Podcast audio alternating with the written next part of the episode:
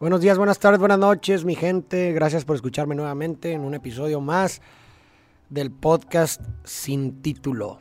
Espero que hayan disfrutado los episodios anteriores. Gracias por, insisto, darme de su recurso más importante y no renovable que su tiempo. De verdad que lo, lo valoro y lo aprecio muchísimo, lo agradezco de todo corazón. El día de hoy vamos a hablar sobre un concepto que, se me, que me parece muy, muy interesante que es el concepto de la paradoja de la elección. Es un concepto acuñado a Barry Schwartz, psicólogo americano, que ¿por qué establece esta paradoja? Porque el dogma uno pensaría que entre más libre eres, o más bien entre más opciones tienes para elegir, más libre eres y por consecuencia más feliz. Ese sería el dogma. Pero la realidad de las cosas es que la experiencia ha demostrado lo contrario, que entre más opciones para elegir tienes, más parálisis a la hora de elegir y por consecuencia más ansiedad, más esclavitud hacia las cosas, etc. ¿Y por qué? Pues bueno, hay que deconstruir un poquito las palabras para poder entender qué es lo que se esconde detrás de todo esto.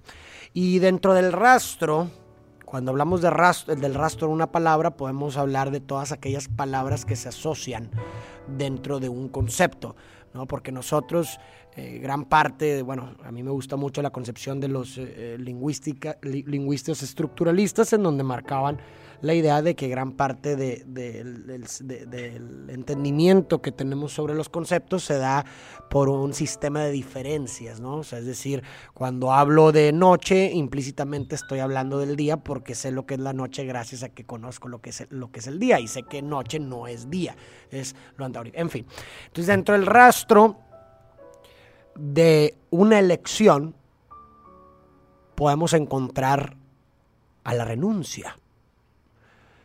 ¿Por qué? Porque elegir algo significaría al mismo tiempo o implícitamente no elegir las demás opciones y por, lo, por consecuencia una renuncia a las demás opciones.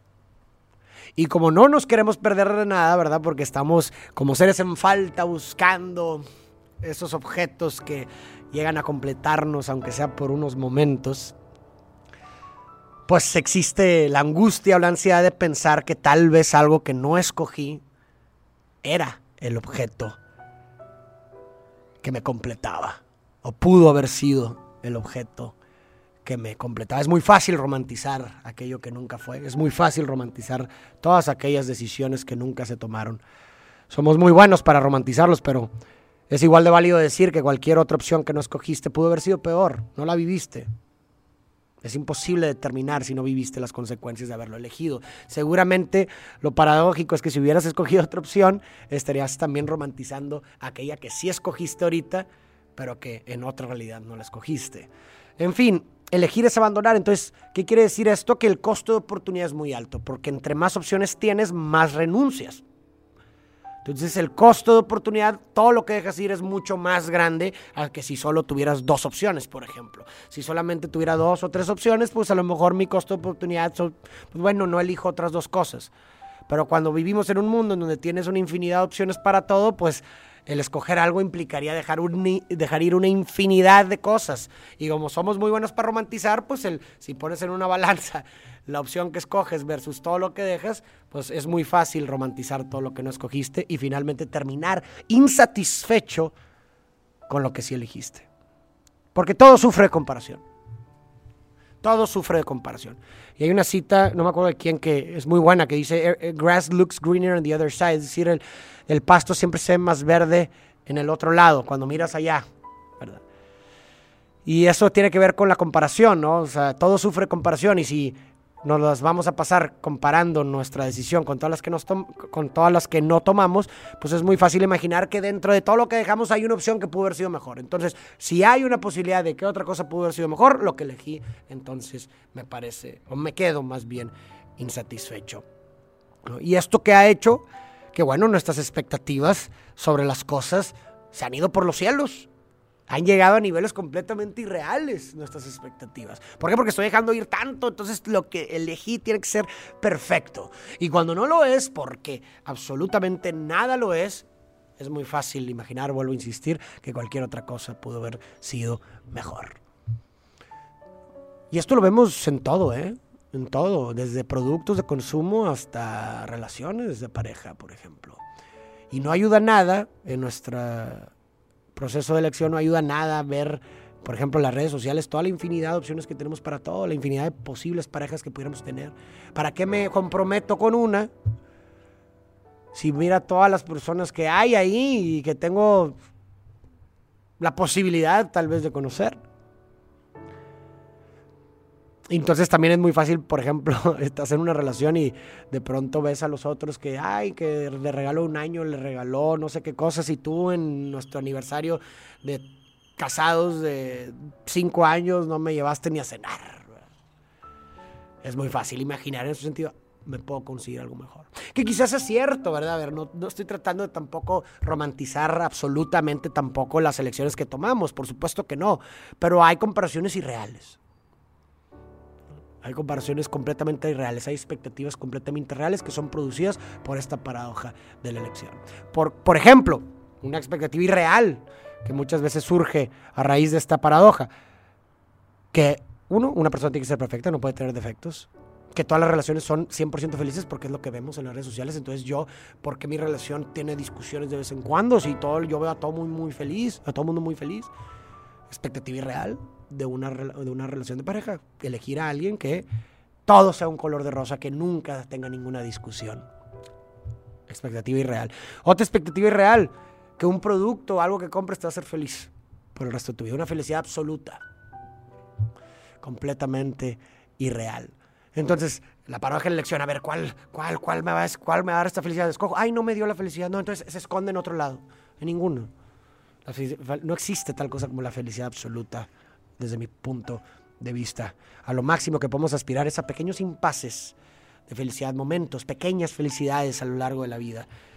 No una felicidad completa ni absoluta, y más cuando somos seres en falta. Entonces, ¿qué podemos hacer? ¿Qué podemos hacer para combatir esta paradoja de la elección.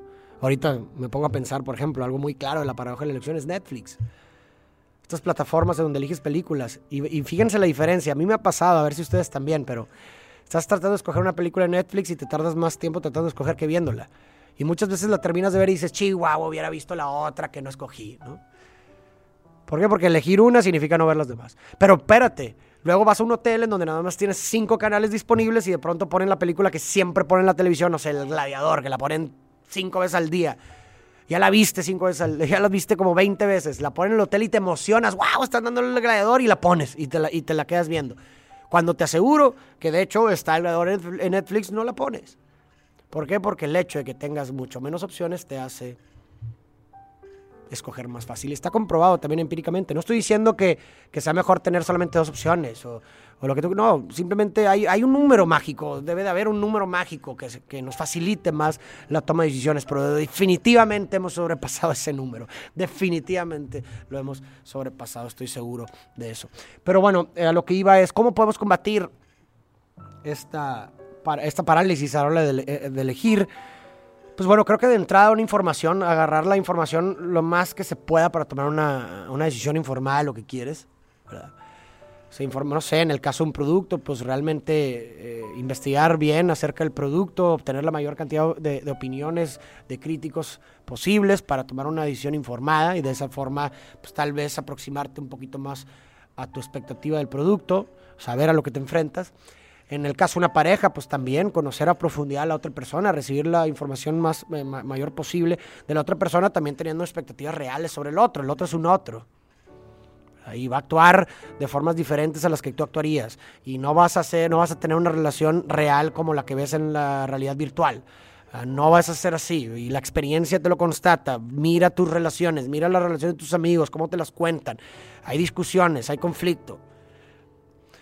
Eh, Y después de obtener toda esta información, puedes hacer un proceso de descarte, ¿verdad? Es decir, bueno, con base en la información que estoy obteniendo, pues ¿qué descarto automáticamente? Pues entrada esta, ¿no? Y reducir tu campo de opciones lo más que puedas para que en lugar de tener que elegir sobre 20, ¿verdad? A lo mejor ya redujiste tu campo y ahora tienes que elegir sobre tres opciones de películas o tres opciones de productos, ¿verdad? Creo que esa es una buena forma de combatir. Otra cosa que, creo que es importante para combatir esta paradoja es eh, dejar de romantizar también lo que no se eligió, ¿no? O sea, eh, no buscar lo, perfecto, sino lo suficientemente bueno. ¿verdad? Muchas veces por tratar de buscar lo perfecto nos perdemos de lo suficientemente bueno y no lo disfrutamos.